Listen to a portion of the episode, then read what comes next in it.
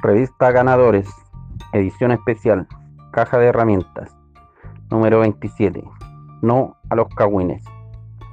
Esta herramienta es de conciencia, es de integridad y debe estar siempre presente cada vez que vamos a reunión y existan cagüines. Dile no a los cagüines, sin ingobernabilidad, con actitud, con un mensaje sutil, con principios espirituales. ¿Cuánto daño nos hacen los cagüines?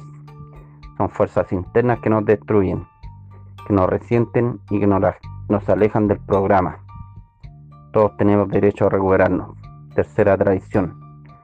Sin juzgar, sin poner etiquetas y sin moralizar.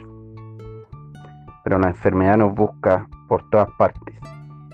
La enfermedad hace su trabajo y se convierte en chisme, en malos entendidos, en enredos, en dimes y diretes. Todo con un solo objetivo, sacarnos del programa. No hay que caer en estos rollos, compañeros, compañeras. La prioridad es nuestra recuperación. Nuestra vida está en juego.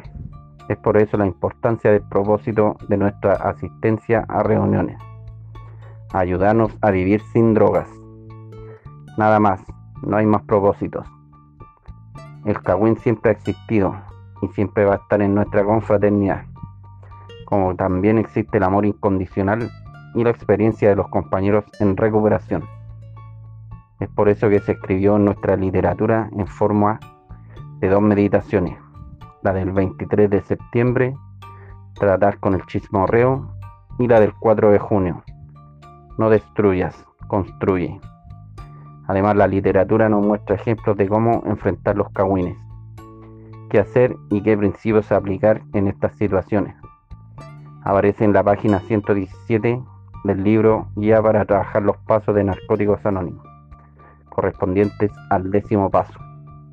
Ánimo, busquemos en la literatura, tenemos las, la herramienta, este es un programa escrito, hay que leer, escribir y practicar.